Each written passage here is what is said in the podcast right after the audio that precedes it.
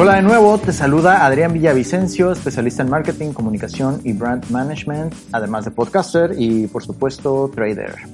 Si esta es la primera vez que nos escuchas, bienvenida o bienvenido a Círculo de Traders, qué gusto que ya estés por acá.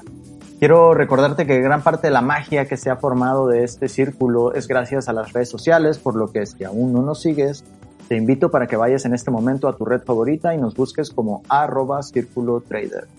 Además también recordarte que si quieres apoyar de alguna forma este proyecto, lo puedes hacer desde un dólar directamente en paypal.me diagonal círculo traders. Es más o menos donde nos puedes apoyar. Y pues bueno, eh, en este episodio, el número 12 ya, tenemos un gran, gran invitado con el que obviamente todos compartimos en común la pasión por el dinero y los mercados, pero con la gran diferencia de que él no inició como tú o como yo. Él entró directamente a la industria como en la vieja escuela, ¿no? Y te vas a preguntar, bueno, ¿cómo era esta, eh, cómo es la vieja escuela o cómo era la vieja escuela?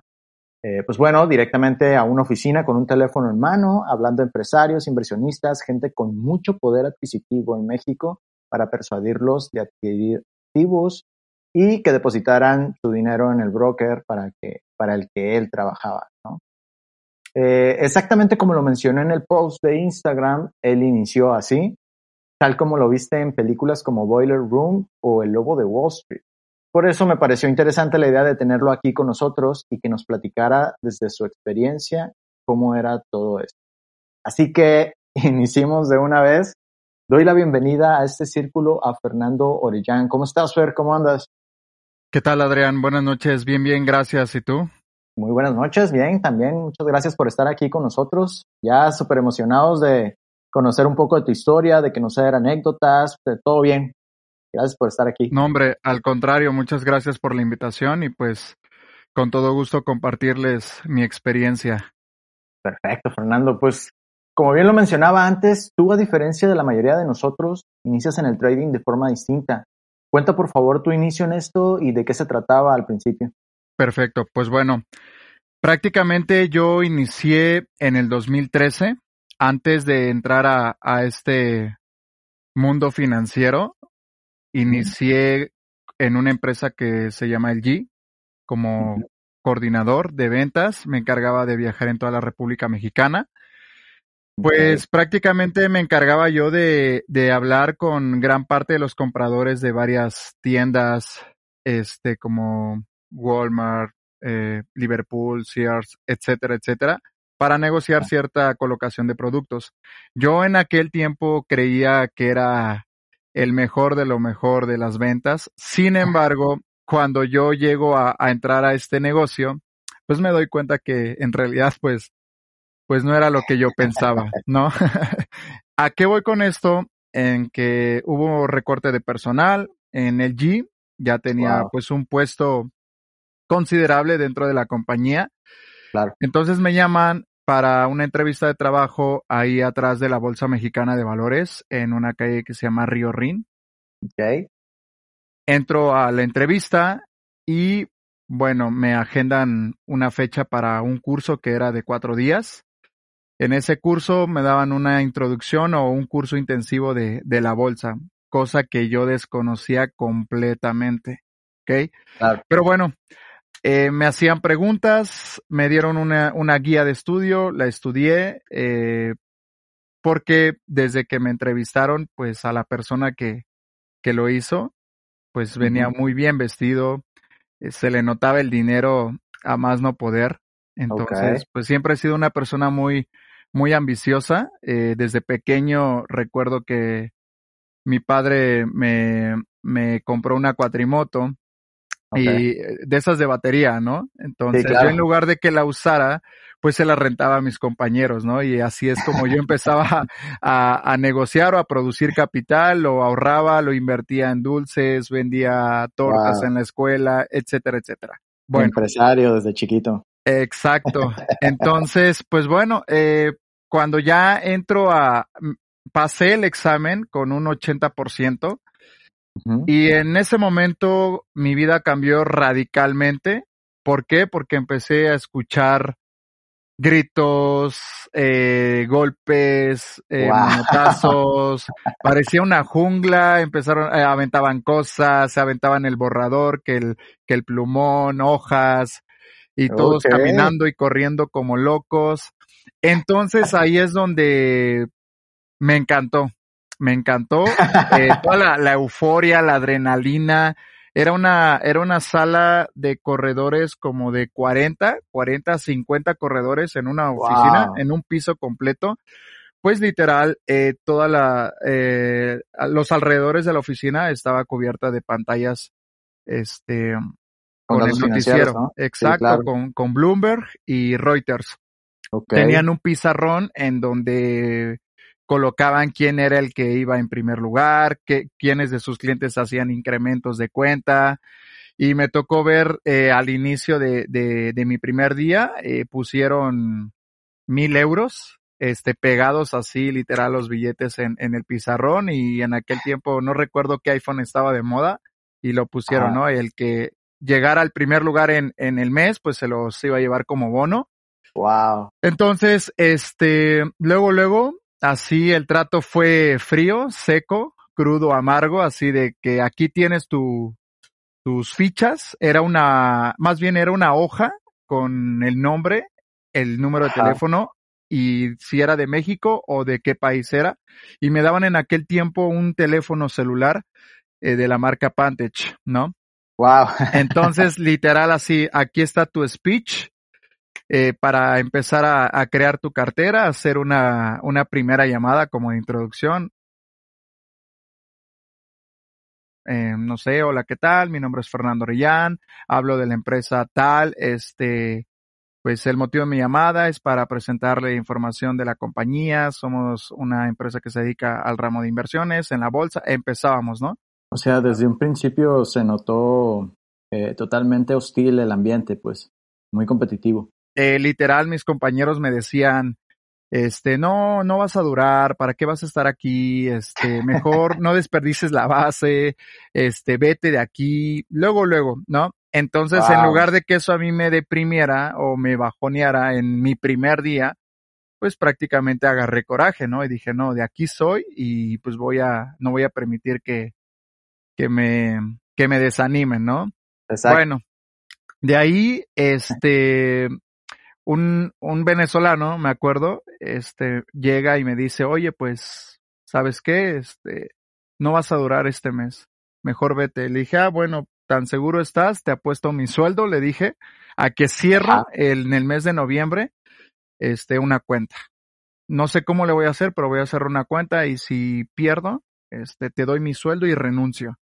Bueno, me dice trato hecho. Le dije, bueno, pues lo que se dice con la boca se sostiene con los de abajo, ¿no? claro, sí, ah, sí, sí. Así me enseñó mi papá y, mi abuelo. Entonces, pues para mi suerte, el día 30 de noviembre cerré una cuenta en aquel tiempo de tres mil dólares. Este, y bueno. Oye, ¿y no aplicaban la de las películas donde cada vez que van a iniciar el día tocan la campana justo cuando abren los mercados? Eh, en ese tipo de oficina se acostumbra a una campana, que cuando hay un opening o la apertura de una cuenta, la campana, ¿no? Y, y todos los días era de, de hacer como un homenaje en el aspecto de primero leer noticias financieras y posteriormente hacer como una porra, golpear a la mesa y empezar a, a encender motores, ¿no? A calentar la garganta Oye, ¿y qué fue de las cosas como más extrañas o más eh, raras que te topaste en ese ambiente? Digo, además de que cuando llegaste parecía jungla, como bien lo mencionas, ¿no? Este, habían corredores de bolsa que se peleaban por los clientes. Eh, en una, en una oficina los metían ahí y les ponían unos guantes de box y órale, ahí saquen todo de su estrés y si se traen, si se traen saña, pues pues rompanse la madre, ¿no? O, o a veces, este, todas las mañanas hacían un roleplay, por así decirlo. Ese roleplay eh, era prácticamente de que el, tu jefe te decía, este, no tengo tiempo. Y tú tenías que pararte en chinga y decir, ah, no te preocupes, voy a ser breve. Sin embargo, lo que quiero decirte es que el día de hoy el reporte trimestral de, el reporte trimestral de Apple va a superar las expectativas y en nuestro grupo de analistas está esperando este ir a buscar entre un 12 hasta un 14% de rendimiento. Ah, ok, lo hiciste bien. Eh, si lo hacías mal, te descontaban 200 pesos de tu nómina. Así de fácil, así eran de, de, de ojetes, por así decirlo, ¿no? O, y después, no, pues tú, no me interesa. No, pues entiendo que no te genera un interés porque es algo que no te ha traído un beneficio. Sin embargo, eh, lo que yo te estoy presentando es algo que te va a representar un beneficio a corto plazo a diferencia de un banco. Este, mira, te acabo de hacer llegar un correo electrónico, ábrete una gráfica del oro. El oro ahorita está presentando un rally alcista debido a, y bla, bla, bla, ¿no? Así, entonces decían, ah, no, pues está muy bien tu, tu argumento. Y, y al que lo contestara bien le daban 200 pesos en aquel tiempo o 100 pesos, ¿no?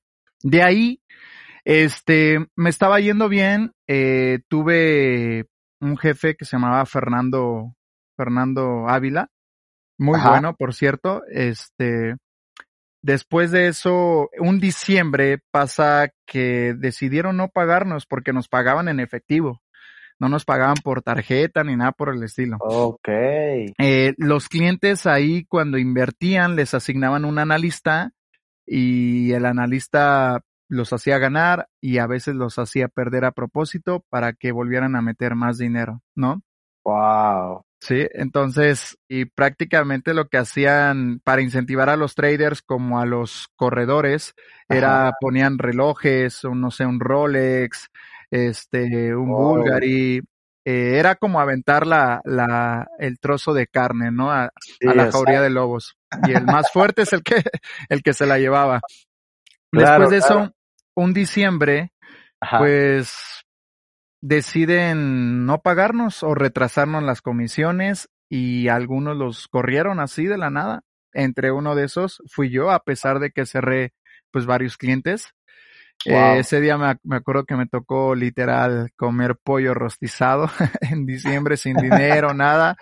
Pues oh bueno, había, sí, exacto. Y luego la, la empresa cerró la empresa cerró y pues yo me había quedado como con esa con esa inquietud de, de seguir en ese negocio. ¿Por qué? Porque bueno, soy una persona muy, muy liberal, de mente abierta, soy una persona muy directa.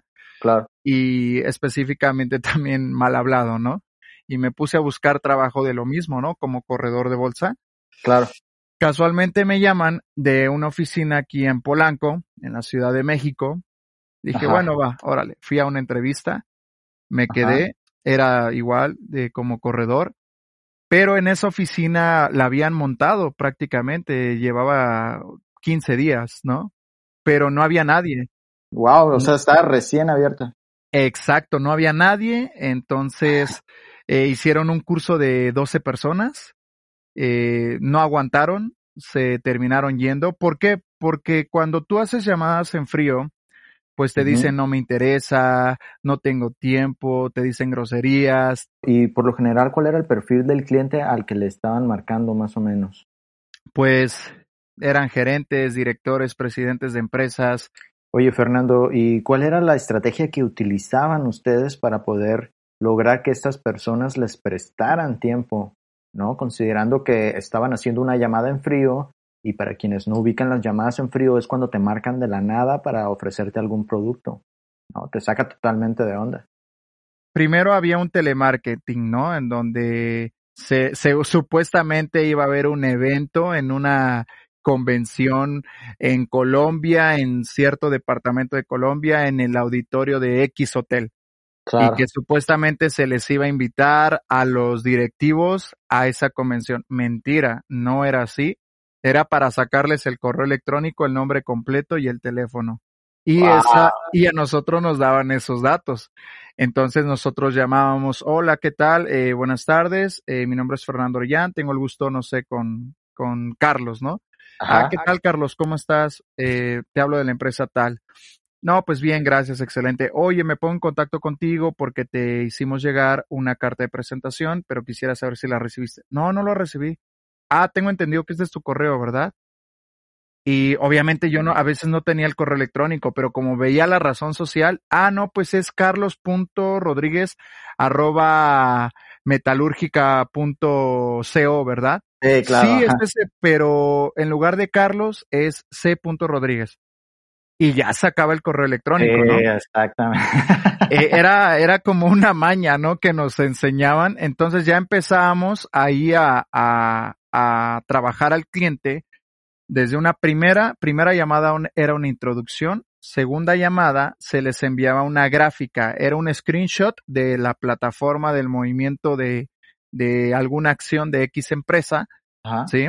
Este, se le hacía, se le ponía ese documento una noticia financiera que haya ocasionado el movimiento en ese tiempo Ajá. y se le hacía una fórmula financiera, ¿no? Precio de entrada, precio de salida, garantía, cuántos contratos por diferencia, stop loss, take profit, beneficio bruto, bla, bla, bla, rendimiento.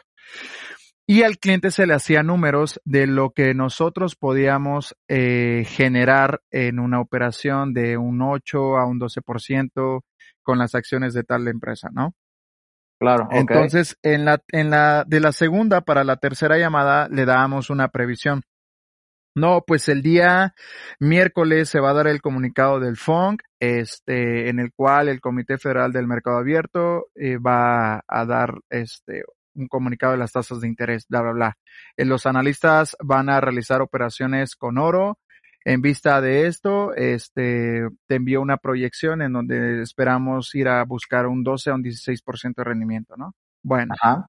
Entonces, hacíamos números con el cliente, el cliente no, que sí, ah, no, me agrada, llámame a tal día, no, ya le llamábamos eh, tal día Ajá, y claro. el cliente, este, pues ya esperando, ¿no? No, pues sabes qué, eh, yo en este caso lo que hacían era mi jefe, el que me enseñó ese Sí. negocio ya bien, bien, bien, nos decía, párense, golpeaba la mesa, párense, párense, párense, y este, y todos así de, ¿qué, qué, qué onda, qué onda? Este, no, pues pónganse a leer alrededor de la oficina y a caminar esta noticia financiera. ¿Quién va a hablar? No, pues tú. ¿Qué le vas a presentar? No, pues una previsión de este dato económico. Órale, perfecto.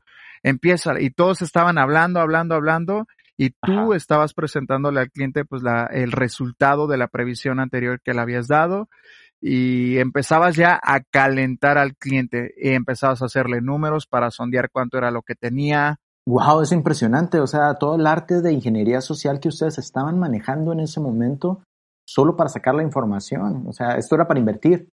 para invertir. Eh, por Ah, ejemplo, empezamos de qué puesto desempeñas dentro de la empresa.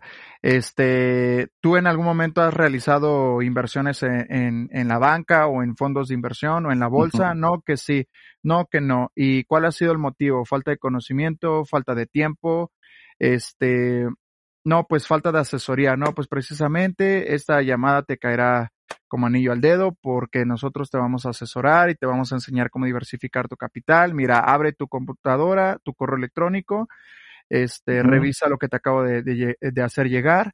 Tienes una hoja, un lápiz, una calculadora y empezamos. Cuán- si yo te dijera que ibas a generar de un 12 a un 16%, ¿cuánto es lo que hubieras metido? No, pues 5 mil dólares. Ok, perfecto. ¿Y con cuánto abrirías la cuenta? No, pues con 20 mil. Y de 20 mil meterías 5 mil. Perfecto. ¿Qué perfil de inversionista te, con- te consideras? No, pues intermedio, eh, conservador, arriesgado. No, Claro, pues claro. intermedio. Y ahí empezabas tú ya a deducir o a sacar el, a- o a perfilar tu cliente, ¿no? Ya de la tercera llamada se hacía un cambio de voz.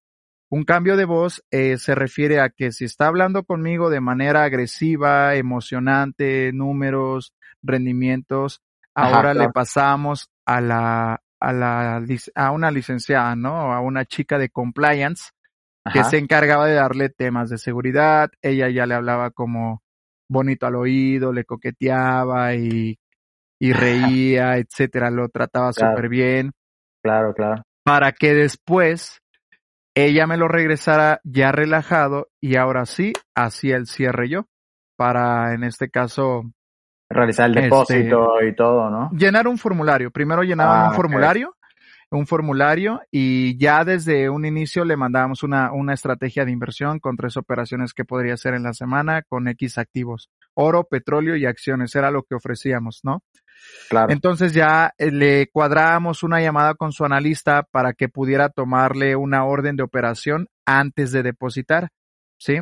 Okay. En aquel tiempo se utilizaba algo que se llama colateral, línea de crédito. Ah, no, pues este, se te va a dar una línea de crédito en la cual tú vas a depositar 20 mil dólares en tal fecha, pero para que no te pierdas de la operación y ganarle al tiempo, con esta línea de crédito vas a entrar al mercado. En cuanto generes ganancia, eso aparecerá en tu banca en línea y si tú quieres retirar la ganancia, tienes que primero depositar eh, lo acordado para que puedas retirar el beneficio que hayas generado en estas transacciones. Uy, con todo lo que me has platicado ya, yo creo que ya sé más o menos qué esperar ahí.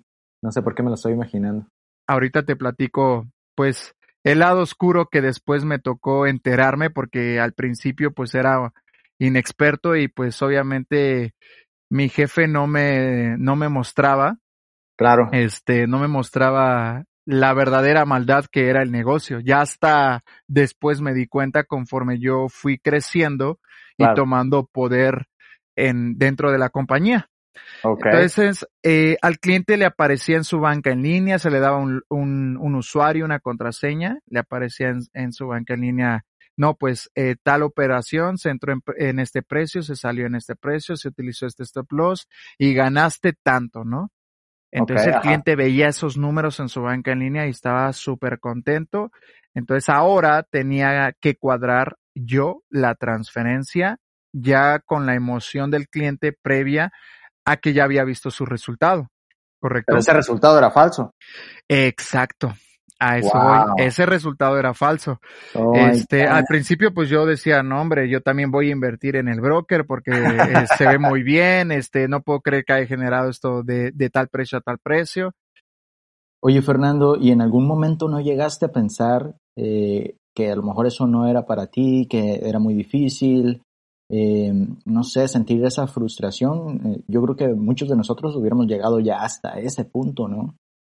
Yo ya me estaba frustrando porque mandaba clientes al broker, no caían, no depositaban, se arrepentiva, se arrepentían, ya no colgaban, aventaba 20, eh, 30 clientes y de esos Claro. tres quedaban como que indecisos. Era una frustración. Sí, Total. Llega un, una, un compañero, bueno, dos compañeros, uno de ellos, eh, yo no los conocía, y el cabrón mete 30 mil dólares. Así de chingadazo, al tercer día.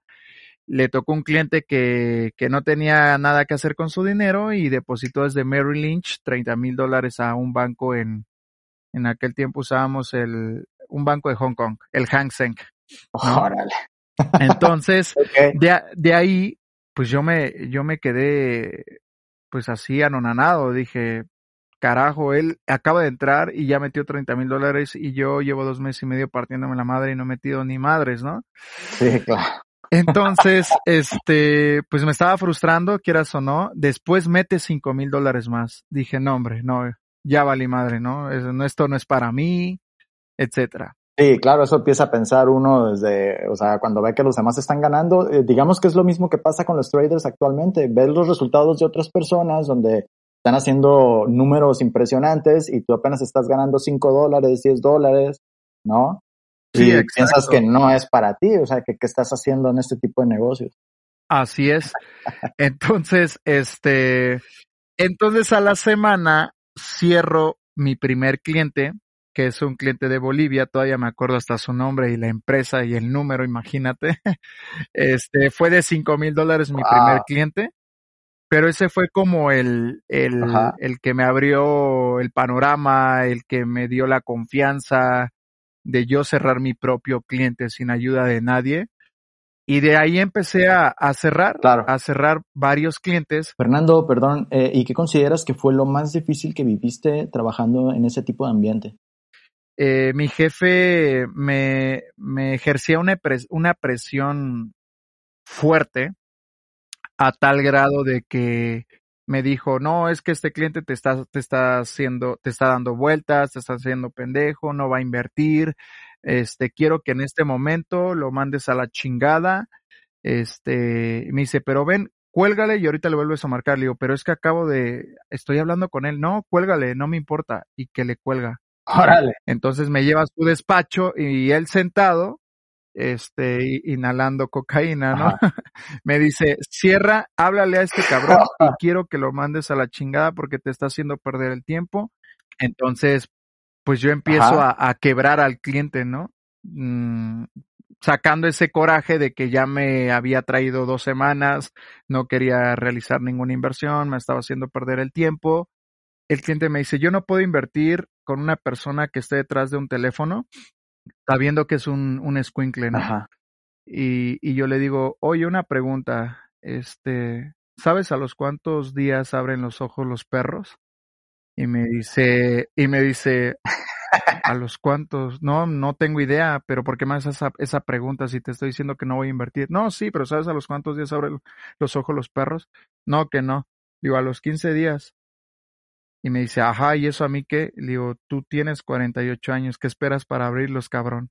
Y que le cuelgo, que le cuelgo, Órale. Y a los ajá. tres minutos me dice mi jefe, ¿ya sacaste tu frustración? ¿Ya, ya te crecieron los de abajo? Y le digo, ¿por qué? Me dice, no, ahora márcale. Eh, me dice, márcale, wow. convéncelo y ciérralo. Si no lo cierras, te corro en este momento. Y mandó a la secretaria que trajera mi renuncia. La imprimió y me la puso así sobre la mesa. Wow. No, pues me cagué. Me cagué. claro, sí, claro, cualquiera tendría sí, esa reacción. Entonces, este, empecé, eh, hola, eh, bueno, sí, y le, no, ¿qué te pasa, hijo de no sé qué? Era un colombiano, todavía me acabas de insultar y todavía tienes el descaro, el cinismo de volverme a llamar. Le digo, pues es que cabrón, pues no te pases, también me traes este vuelta y vuelta, eh, las cosas son claras, claro. dices que no tengo tiempo y le, y le digo, pues el tiempo se da para lo que quieres si es que lo quieres, ¿ok? Y si esto te representa un beneficio, este, que estoy seguro de eso, ¿qué esperas? Y empiezo y le digo a la, a la, a la secretaria, tráeme por favor una operación para que vea a este cliente de lo que está perdiendo. Y empezamos, ¿no? Y empecé el show, el show, el show. Mira, ábrete claro, esto, ábrete pum, las noticias, está pasando esto en este momento, bla, bla, bla, bla. Me la inventé porque no estaba pasando ni madres. Lo convencí, lo terminé cerrando, depositó y mi jefe me dice, perfecto, no lo hiciste mal. Sin embargo, es tu segundo cliente, necesito cuatro no es lo suficiente. Así. Y me decía, retírate de, de mi oficina. Entonces, pues tú dices, lo, lo, hice bien, qué chingón. Y este cabrón me acaba de bajar la moral, ¿no? Sí, claro, ¿no? O sea, un tipo totalmente duro y frío, como lo pedía el puesto, me imagino, en su momento. Oye, y dentro de todas las excentricidades que nos has contado, ¿qué otra cosa recuerdas que también te haya llamado así, que te haya impactado? Después cuando teníamos un día estresante, compraban pantallas de, no sé, 27 pulgadas, compraban aparat aparatos de los que sean y nos metían a un cuarto y, y, con un palo de golf, este, nos hacían romperlo, rómpelo. Y me dice... Ah, ok, para la cuestión de la frustración, para sacar el estrés. Exacto, y, y en aquel tiempo wow. tú podías eh, fumar en la oficina, podías tomar, entonces en el frigobar había Red Bulls, habían chocolates, habían eh, cervezas, tecate, porque mi, mi jefe, mi ex jefe era regio, es regio. Oh. Total, eh, empiezo a crecer en esa empresa, eh, a los siete meses me vuelven jefe de mesa, me llevan a Monterrey y me dicen, se te hace, se te va a hacer tu, tu sueño realidad de ser jefe, porque siempre yo decía, ¿qué yo le preguntaba, ¿qué necesito para yo ser jefe? ¿Y cuánto? Ah, ok, perfecto. Y si lo cumplo, ¿me das el puesto? Sí, ok, pues chingale, me decía. Bueno, pues yo me ponía a marcar en chinga. Hacía 200 llamadas, Ajá. hacía 200 llamadas y de esas 200 llamadas efectivas 30, 40. ¿Por qué? Porque no te, no te contestaban, te colgaban, este, te decían no me interesa. Fernando, ¿y qué fue lo más random que te tocó en ese tipo de llamadas? Eh, no sé, la forma en la que te contestaran, las excusas que te daban, algo así, no sé. Estás escuchando Círculo de Traders. Una vez eh, me llegó a tocar eh, un, un director que me puso a su perro, a su niño de cuatro años, este, que literal eh, sus esposas les decían, les quitaban el teléfono y me decían, no, yo no, él no va a invertir a menos que yo se lo autorice.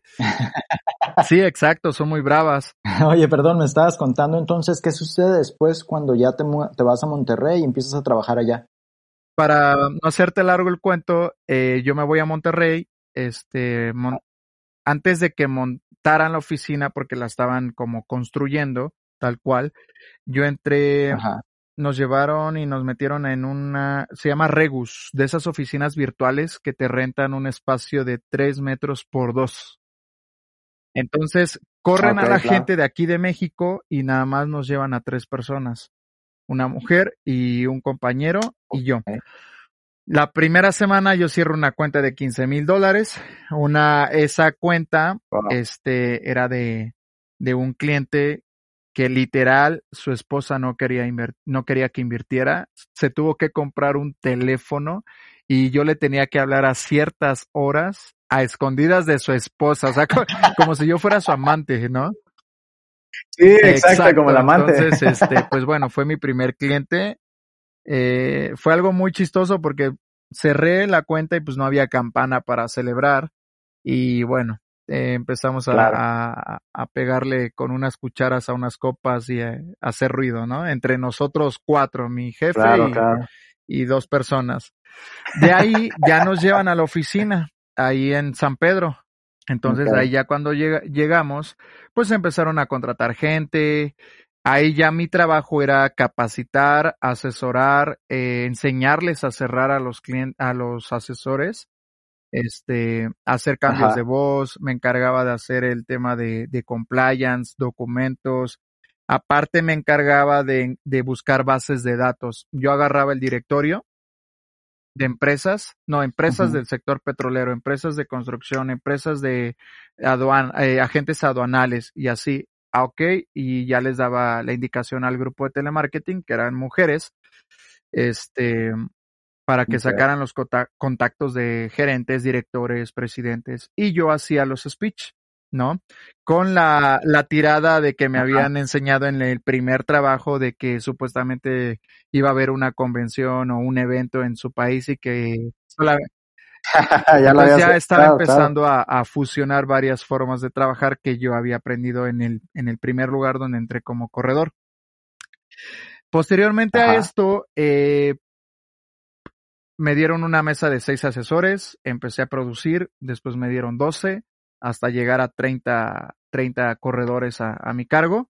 Este, y bueno, lo que ejercía mi jefe sobre mí en cuanto a presión era que todo el tiempo quería que la sala estuviera ruidosa, que estuvieran gritando, que estuvieran hablando, golpeando la mesa, eh, lo que fuera, ¿no? Papaloteando, etcétera, ¿no? Oye, ¿y cuál era la reacción que se esperaba al realizar este tipo de acciones? ¿Qué efecto tenía sobre los clientes el estar escuchando como este ruido de fondo, ¿no? Y, todas estas noticias y la gente que hablaba. Bueno, eh, en sí, a un cliente, un cliente no lo vas a convencer ni vendiéndole seguridad, garantías, así le ofrezcas la mejor estabilidad, legalidad, lo que tú quieras, este, eso no lo va a convencer. Lo que lo va a convencer, bueno, en aquel tiempo, porque ya el estilo de venta ha cambiado radicalmente, lo que le va a convencer al, al cliente es la emoción. ¿Cómo se lo vendas? ¿Por qué? Porque habían, habían cierres o hay cierres que tú los aplicas con cierta emoción o modulación de voz, Ajá. llega un punto en que tú avientas el cierre y te quedas callado. Okay. Y si tú hablas después de que aventaste el cierre por desesperado, pierde ese feeling y tu cliente pues no le ve como el sentido. En cambio, si tú avientas el cierre, te quedas callado, ¿qué sucede ahí? Dejas en silencio. Ajá. Y llega un punto en que el cliente le hace, Ah, bueno, vamos a hacerlo. Entonces ahí ya no le hablas de mercado, ahora le, le hablas solamente de cómo llenar los datos en el formulario. Okay. Ya bajas tu tono de voz, eh, literal. Le decía, no, permíteme, déjame, me voy a mi oficina. Y le decía a todos los corredores, cállense. Ya les hacía la señal de que se callaran. Ajá. Era absoluto silencio. Y yo simulaba que abría la puerta y la cerraba. Ajá. y, y ya, no, pues ya estoy en mi despacho. Ahora sí, este, ¿cuál es tu nombre? No le decía, me das por, me das tu nombre, no. ¿Cuál es tu nombre? Ajá. No, Para pues ya tal. ingresarlo en ese momento. Exacto. A un cliente como tal, el error que uno puede cometer es decir, me gustaría. Si vas a decir me gustaría, es mejor quiero. Ok. Quiero que abras tu correo electrónico. En lugar de decir, me puedes dar tu número de teléfono, es ¿cuál es tu número de teléfono?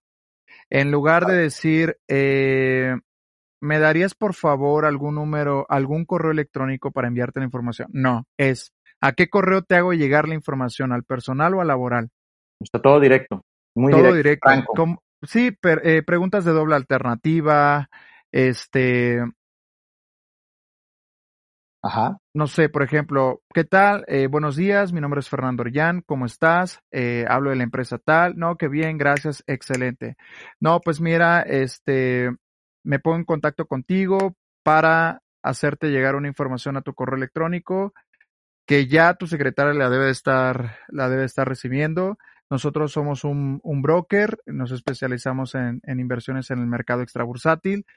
También, asimismo, somos una consultoría financiera. Es, no, no me interesa, gracias. Ah, entiendo que no te genera un interés, este, porque es algo que no te ha traído un beneficio. Sin embargo, nosotros te ofrecemos rendimientos variables desde un 4 a un 12% mensual, que estoy seguro que es algo diferente o mayor a lo que un banco no te genera eh, en tu país, ¿correcto? Y te va a decir sí. En tanto a lo que te mencionaba, las grandes ventajas de invertir a través de, nuestra consultoría financiera y empiezas. Las palabras que uno debe de utilizar es, sin embargo, en tanto a, en cuanto a, eso, esas palabras son como clave para darle pauta a continuar la conversación. Si el cliente te avienta un argumento, lo, re- lo, lo retomas, manejas la objeción y lo, y lo regresas otra vez a la conversación. ¿Sí? Ok. Eh, hay clientes que igual eh, te decían, este, no, es que ya estoy invirtiendo, ya tengo un corredor. Ah, perfecto. Y tu corredor te acaba de hablar que el día de hoy, este, Netflix va a dar su reporte trimestral a tal hora después de que cierre el mercado. No, entonces no estás en el lugar correcto. Um, palabras matadoras. Oye, y aprovechando, ¿te apalancabas de alguna cuestión tecnológica, eh, algo que te brindara información? En ese tiempo también en la oficina contrataron Bloomberg. Bloomberg, Ajá. pues como tú debes de saber, es un, es un, una empresa norteamericana Así es. que te provee un software financiero en el cual pues puedes ver las cotizaciones de infinidad de instrumentos de inversión. Sí. Inclusive hasta puedes comprar castillos, obras de arte, etcétera. Ahí me dan la capacitación de, me dieron la capacitación de, de Bloomberg. Este, entonces lo que yo me encargaba era interpretarle las estimaciones en cuanto al reporte trimestral de X empresa, qué inversionista había metido una posición de tantos millones de dólares, este, cuáles eran las recomendaciones de compra de Goldman Sachs, de JP Morgan, de Merrill Lynch, Claro, claro. entonces, ahí es donde empiezo a, a, a leer- a aprender a interpretar Bloomberg, a usar la plataforma y asimismo este, transmitirles toda la información a los clientes, ¿no? Claro, sí, claro. O sea, a ver, dime una cosa. En, eh, ¿Cómo se le llamaba o cómo se le llama a los brokers que utilizan este tipo de estrategias, digamos, a, a los brokers donde trabajabas? Se les llaman brokers offline. Brokers Los offline. brokers, ajá, ya después lo entendí. Eh, conforme fui creciendo en la empresa, me fui dando cuenta de varias cosas turbias, ¿sí? Por ejemplo, el broker, eh, el broker no era un broker. Primero era un IB que supuestamente captaba clientes para un broker ok. y nos hacían creer a nosotros que el broker estaba en Nueva Zelanda cuando estaba en Lázaro Cárdenas, ahí en, en Monterrey también, ¿no? En San Pedro.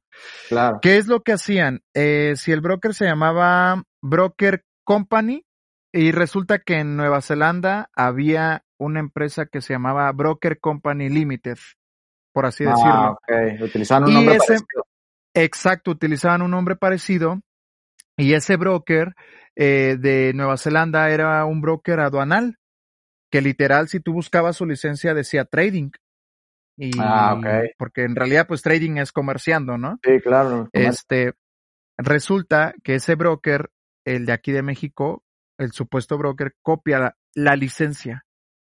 Crean Wow. una página web, al cliente le creaban un usuario, una contraseña, le daban una banca en línea.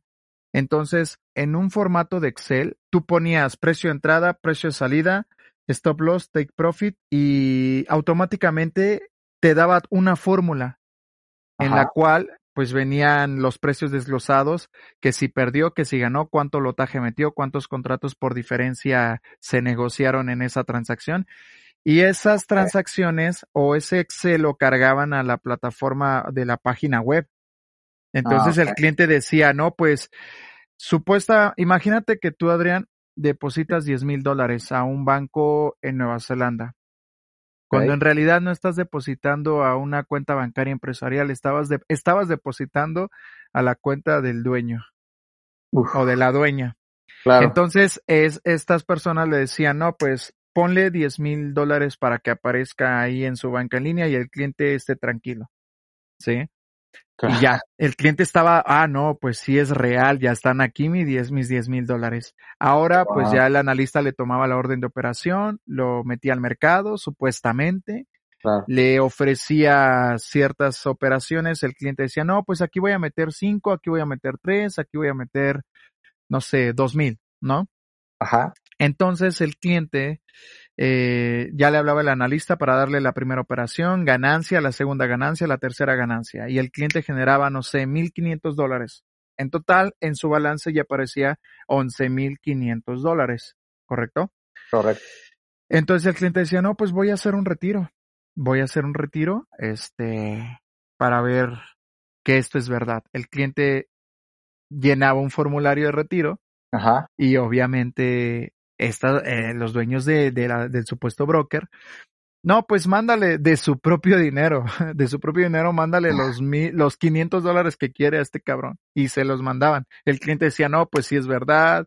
Y ahora le hablaba el- su analista. Ah, porque hasta para eso se ponían nombres diferentes. Si se llamaba Arturo, le pon- él se ponía el nombre de, no sé, Santiago Jaramillo, por así decirlo, ¿no? Claro. Todo era falso.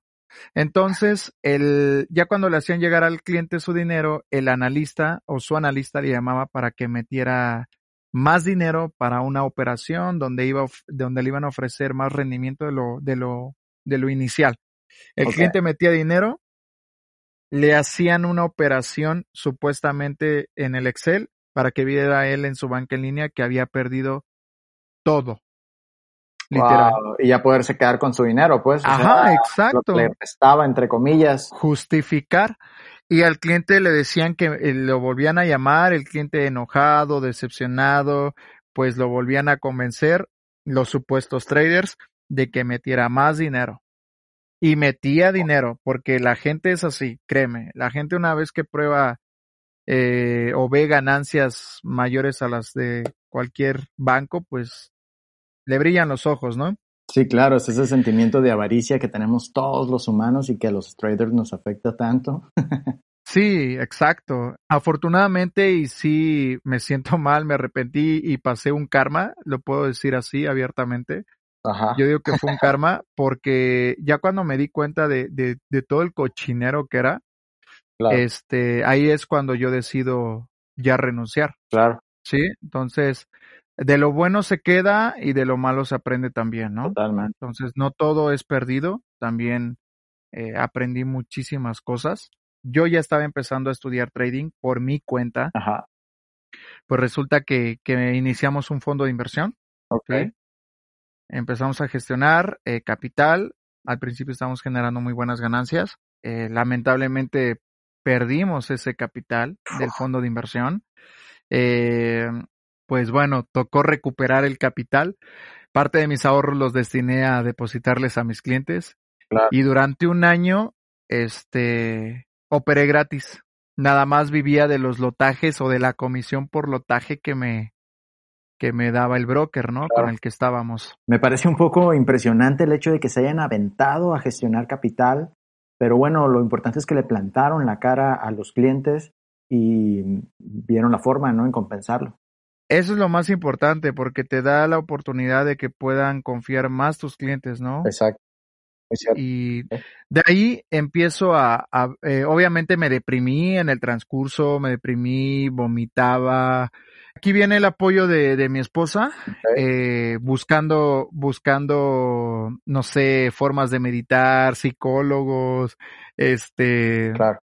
eh, bueno, buscar traders o, buscar este consejos, videos, cursos. bueno, sí, sí, sí, resulta que yo empiezo a tomar un curso para aprender a interpretar la actividad institucional, empiezo a estudiar más acción del precio. Antes tenía una metodología que era Market Makers. Ajá. Este, empiezo a fusionar todos esos métodos y en donde termino ya perfeccionando mi trading, pues es en SFX Trading, en el, en la academia de Mike Corea. Claro. Pero para todo esto, eh, mi ex socio me dice, oye, pues, ¿sabes qué? Este, pues para que te, capitalices de nuevo, te capitalices de nuevo, pues están contratando en el broker de Mike. Y yo, bueno, eh, perfecto. Yo a Mike lo conocía por, por Instagram, por redes sociales. Claro. Y pues yo veía inalcanzable prácticamente estar en su empresa o pertenecer a su empresa, ¿no? Entonces, ¿por qué? Porque yo veía, yo vi su trayectoria e investigué sobre él y pues es una persona que viene desde abajo. Sí, de hecho tuvimos oportunidad de que nos acompañara y nos contara su historia aquí en Círculo de Traders. Eh, le mandamos un saludo, por cierto. Exacto, igualmente le mandamos saludos a, al buen Mike. Este, resulta que yo entro a, mando mi CV, eh, en este caso soy el segundo que entrevistan, y pues Mike y, y su socio Eduardo Abarca este, me hacen preguntas como de ventas y les empiezo a platicar mi historia, ¿no? Un poco de lo que hacía. Claro.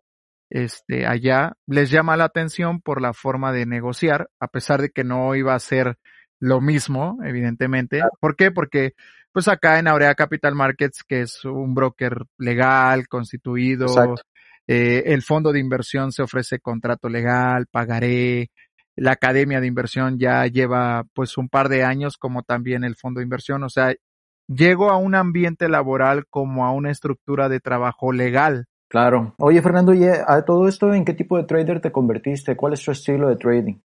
Mi estilo de trading es scalping intradía. Yo analizo en tendencias macro. Ok. Desde semanal empiezo a analizar semanalmente para ver la dirección y estructura del mercado. Ya una vez que sé la dirección del mercado, comienzo a, bajar de temporalidad de 1, H4, H1, para buscar en qué momento, cómo, cuándo y de qué manera entrar. Las operaciones las hago en M15 y en H1. Okay. Eh, yo opero Nasdaq, Nasdaq lo opero scalping, este, opero Dow Jones, también hago scalping. Opero oro, intradía, scalping y intradía también lo hago con el dólar peso, libra yen, libra dólar, euro dólar, euro yen y nada más. Con esos pares es más que suficiente. Meto operaciones, dejo que corran ciertos pips. Después de ciertos pips, no sé, 50, 40 pips, pongo break even y busco, no sé, eh, con mi FIBO, desde un mínimo a un máximo, busco una entrada nueva como tal. Le vuelvo a meter eh, a la operación con otro lotaje, mientras la otra ya aseguré ganancias o parciales, como lo llaman. Y así me la llevo exprimiendo un par durante toda una semana, o a veces durante 15 días, metiendo nuevas y nuevas y nuevas operaciones. ¿Ok? Ok. Esa es, Ahora, esa es la estrategia que has venido manejando entonces. Sí, acción del precio, actividad institucional, eh, zonas de oferta, zonas de demanda, a veces líneas de tendencia solamente para ver la dirección o los choques del precio que ha tenido en ciertos rangos. Ok. Ok. No utilizo indicadores, no sobreopero, opero de, de, de lunes a, a jueves, específicamente nada más esos días. Este, los días viernes ya no los opero a veces porque me llegó a tocar hace años que que lo que ganaba de lunes a jueves lo perdía el viernes y hasta me quedaba en negativo. Wow, sí, ¿no? claro. Ahorita en Aurea Capital Markets, pues estoy como broker junior, capto clientes para, para el broker que quieran pues tener una cuenta personal o quieran tener su fondo de inversión, también los asesoramos. Este, también soy analista en el cual les enviamos los setups a la academia de, de trading, que es SFX Trading, en la cual también doy clases de, de trading, Ah, este, dos o tres veces por semana. Eh, también apoyamos en los análisis de- para el fondo de inversión que gestiona Mike y su socio como soporte. Eh, y actualmente gestiono capital de terceros a través de una MAM. Ok. Y bueno, lo importante es que ahí en el, en el trabajo pues estoy pegado a los gráficos todos los días, eh, al mismo tiempo realizando varias actividades. Y bueno, llego a una empresa en donde no, no hay límites para ganar, este, siempre se preocupan por tu crecimiento. Entonces, aquí es a donde llego ya a un lugar pues totalmente diferente al que yo estaba acostumbrado. Claro, claro, claro. Digo, lo importante es el cómo, eh, cómo has venido evolucionando, pues, dentro de tu propia carrera, desde cómo funcionaba antes, la parte de la negociación, de las llamadas en frío, a toda esta nueva estructura de broker eh, regulado, digital, este, y todo lo que conlleva, ¿no? Un broker de estas características modernos, sobre todo. Sí, exacto. Eh, hay algo muy importante que, que acabas de mencionar. Por ejemplo, muchos traders serán buenos haciendo trading, no lo dudo, pero si no sabes negociar cómo en algún momento tú vas a venderte o venderle la idea a un cliente cuando tengas un fondo de inversión para que invierta contigo. Por eso es muy importante que sepan venderse y aprendan a negociar. Exacto. Y eso te da la pauta como para seguir eh, creciendo en este negocio, ¿no? En negocios como estos que son bastante... Sí, exacto. Y pues bueno, el, el consejo que les puedo dar a, a todos los traders, Ah, súper bien, adelante. ¿Qué consejo? el trading, para mí son dos frases importantes. El trading es un árbol de raíces amargas, pero de frutos dulces. Excelente. Y el trading es la manera más difícil de hacer dinero fácil. Exacto.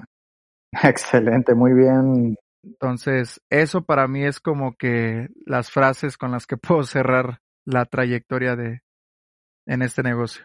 Perfecto, Fer. Pues eh, yo creo que nos has platicado bastante bien cómo ha transcurrido toda tu, toda tu carrera, ¿no? Es muy interesante saber cómo antes se llevaban a cabo este tipo de, de brokers offline. Eh, algo muy parecido, me llama mucho la atención como la serie de Breaking Bad, ya sabes, nomás que tú fue totalmente lo contrario, fue como Breaking Good. te fuiste convirtiendo, te fuiste pasando a la parte buena, por así decirlo, hasta que, bueno, ahorita ya te encuentras trabajando directamente en un broker eh, como Aurea Capital Market, que, que es uno de los, de los brokers más importantes del país. Para cerrar este episodio, me gustaría preguntarte qué recomiendas que hagan las personas para que puedan aprender sobre negociación. Digo, muy bien lo mencionaste hace rato, ¿no? O sea, la mejor forma de aprender es estando directamente en campo. Pero alguien que quiera iniciar en esto, ¿qué debería de hacer? Primero, quitarse el miedo. El miedo, el 50% te impulsa a sobrepasar tus límites y a realizar cualquier cosa que uno no se puede imaginar. El miedo también es, eh, es productivo sabiéndolo utilizar o canalizar. Y la otra, el 50% del miedo, pues es aquel que, que no te permite, que te detiene, te estanca Claro. y que obviamente después del miedo no hay nada. Ese es el primer punto. El segundo punto es siempre deben de invertir en su desarrollo personal para que puedan tener un desarrollo empresarial en el área que puedan o quieran estar en algún momento a corto, mediano o largo plazo. Excelente. ¿ok? El, el tercer punto es entrenar tu mente y, e invertir en ella. No me refiero nada más a libros, sino también en despejarte, en mantener un equilibrio en cuanto a tu estado emocional, porque específicamente en el trading no hay emociones. Claro. Las emociones cuando las mezclan en el trading entra algo, un factor muy importante que es la venganza en el mercado, Uf, ¿no? Me pasó que una vez yo metí un lote en el Nasdaq, Sí. me quitó 824 dólares y me vengué del mercado, metí un lote y afortunadamente gané como 913, 915, quedé en positivo, pero de lo contrario hubiera, me hubiera ido peor. Sí, ¿no? claro, exacto. Y no te o sea, no debieras de arriesgarte, pues, no hay necesidad de eso.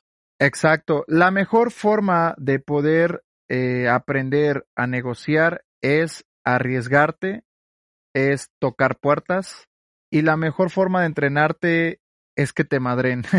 ¿En qué aspecto? En que te toquen clientes súper estrictos, payasos, mamones, que te digan no me interesa.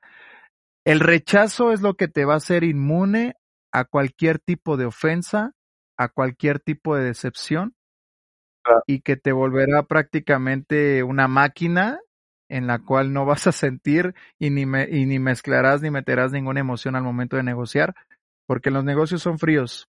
Tienes que ser directo, tienes que ser objetivo. Aquel, aquella persona también el error que comete es dar una sobreexplicación cuando se le pregunta algo. Claro. ¿sí? Entonces, aprender a, a escuchar, a sentir y analizar a tu cliente. ¿Ok? Creo que, que lo has definido muy bien eh, y creo que con eso cerramos este episodio. Creo que es la mejor forma de, de darle un, de cerrar con broche de oro, ¿no? Este, te agradezco muchísimo, Fer, por haber estado con nosotros. Definitivamente Al contrario, muchas gracias por el ha espacio. sido un episodio muy enriquecedor, ¿no? Y que estoy seguro que le dejará muchísimo también que pensar a, a las personas que nos escucharon en este momento. Oye, ¿a dónde te puede encontrar la gente entonces por si te quieren eh, preguntar alguna duda, si quieren profundizar en algún tema? Ah, claro, bueno, en mi Instagram eh, es f.oreyang. Oreyang se escribe O-R-E-L-L-A-N-G. Ok, Ese es mi Instagram. De hecho, igual eh, en el Instagram de Círculo de Traders ahí lo sí, claro, sí, ahí lo vamos a poner, ahí lo vamos a O en Facebook estoy como Fernando Orellán, literal. excelente. Cualquier duda que tengan en cuanto a negociación, trading, brokeraje, si les están hablando para una, para una estafa o no, pues con todo gusto voy a apoyarlos y compartirles mi, mi conocimiento y experiencia. Excelente, pues muchísimas gracias. Seguramente eh, estaremos tomando la palabra cuando tengamos llamadas así extremas, ¿no? De, de- Extremas y dudosas. sí, exactamente. Pero perfecto, Fer. Pues te agradezco nuevamente a quienes nos escuchan. Muchísimas gracias por haberse quedado hasta ahorita eh, con nosotros. Y nos vemos en un próximo episodio de Círculo de Traders. Yo soy Adrián Villavicencio. Bye. Recibe nuevas entrevistas directamente en tu email. Suscríbete gratis en circulodetraders.com y entérate de nueva información y episodios a través de Instagram, Twitter y Facebook en Círculo Traders.